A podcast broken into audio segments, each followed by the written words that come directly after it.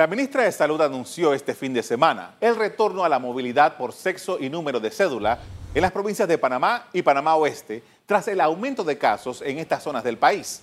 La decisión implicó también que se reactive la necesidad de tener salvoconductos para los trabajadores de los dos bloques económicos ya abiertos.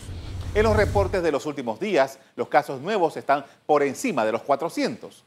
Este martes 9 de junio se completan exactamente tres meses desde el anuncio del primer caso de coronavirus en Panamá. También se estableció que todos los fines de semana de junio se aplicará un toque de queda comprendido entre las 5 de la tarde del sábado hasta las 5 de la mañana del lunes.